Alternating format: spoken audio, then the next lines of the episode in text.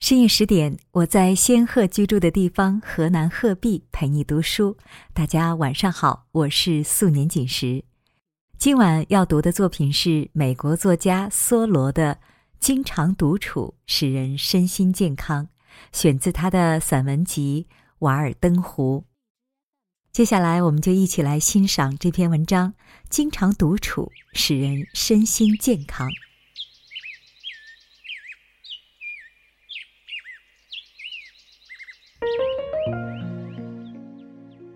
在这美妙的黄昏，我的身心融为一体，大自然的一切尤显得与我相宜。夜幕降临了，风儿依然在林中呼啸，水仍在拍打着堤岸，一些生灵唱起了动听的催眠曲。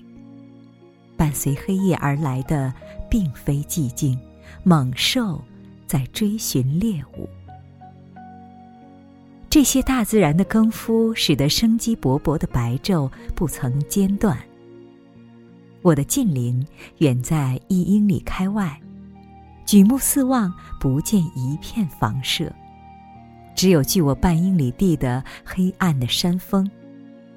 四周的丛林围起一块属于我的天地。远方临近水塘的一条铁路线依稀可辨，只是绝大部分时间，这条铁路像是建在莽原之上，少有车过。这儿更像是在亚洲或非洲，而不是在新英格兰。我独享太阳、月亮和星星，还有我那小小的天地。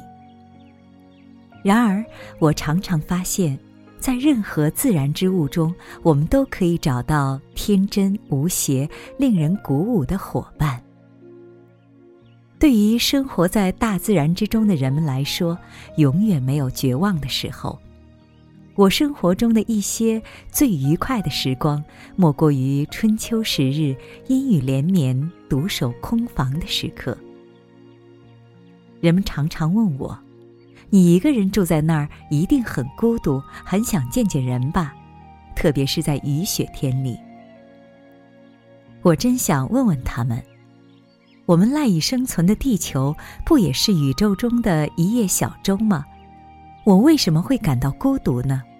我们的地球不是在银河系之中吗？将人与人分开，并使其孤独的空间，又是什么？我觉得使两颗心更加亲近的不是双腿。试问，我们最喜欢逗留何处？当然不是邮局，不是酒吧，不是学校，更非副食商店。纵使这些场所使人摩肩接踵，我们不愿住在人多之处，而喜欢与自然为伍，与我们生命的不竭源泉接近。我觉得，经常独处使人身心健康。与人为伴，即便是最优秀的人相处，也会很快使人厌倦。我好独处，迄今我尚未找到一个伙伴能有独处那样令我感到亲切。当我们来到异国他乡，虽置身于滚滚人流之中，却常常比独处家中更觉孤独。孤独不能以人与人空间距离来度量。一个真正的勤勉的学生，虽置身于拥挤不堪的教室之中，也能像在沙漠中的隐士一样，对周围一切视而不见、听而不闻。整天在地里除草或在林中伐木的农夫，虽只孤身一人，却并不感到孤独。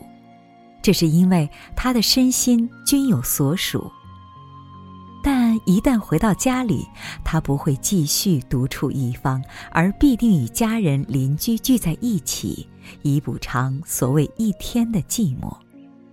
于是他对此感到不可思议：学生怎么能整天整夜的单独坐在房间里，而不感到厌倦与沮丧？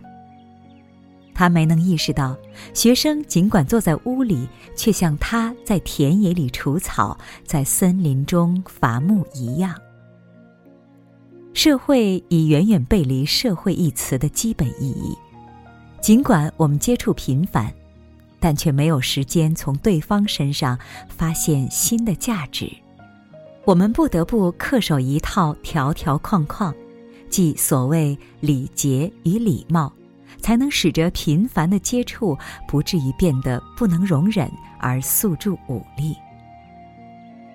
在邮局中，在客栈里，在黑夜的篝火旁，我们到处相逢。我们挤在一起，互相妨碍，彼此设障。长此以往，怎能做到相敬如宾？毫无疑问，相互接触的减少，绝不会影响我们之间的重要交流。假如每平方公里的土地上只住一个人，就像我现在这样，那将更好。人的价值不在其表面，我们需要的是深刻的了解，而非频繁或浅薄的接触。身居陋室，以物为伴，独享闲情，犹当清晨无人来访之时。我想这样来比喻。也许能使人对我的生活略知一斑。我不比那溪水湖中的鸭子或瓦尔登湖本身更孤独，而那湖水又何以为伴呢？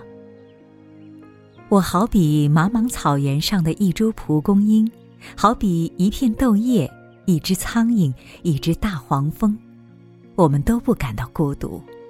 我好比一条小溪，或那一颗北极星，好比那南来的风、四月的雨、一月的霜，或那新居里的第一只蜘蛛，我们都不知道孤独。好啦，刚才为你选播的是美国作家梭罗的散文集《瓦尔登湖》其中的一段。我也是一个喜欢独处的人，因为我觉得独处的时候什么都不用想。什么也不要管，做一些自己喜欢的事，或者让思绪散漫的飘一会儿，是一件很美妙的事。这里是十点读书，更多好文和好书，请关注微信公众号“十点读书”。如果你喜欢我的声音，也可以微信搜索“阿杰微体验”拼音或者汉字，就可以找到我。好啦，一首歌曲结束今天的节目，晚安，再见。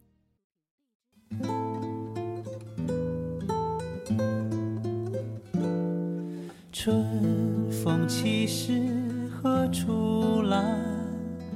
哪有湖水不受牵连？你如细雨忽然来，心生涟漪让梦难安。还有谁像我一样，信奉着春风细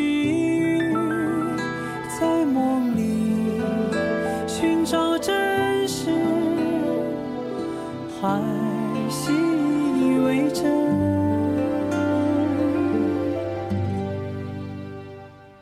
我不在意世界多绚烂，我只相信古老的情感。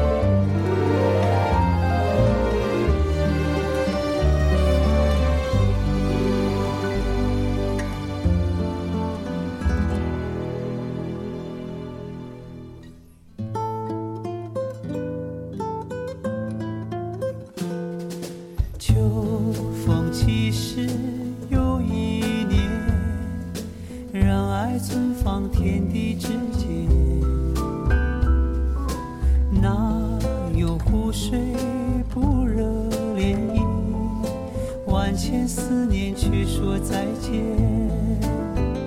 还有谁像我一样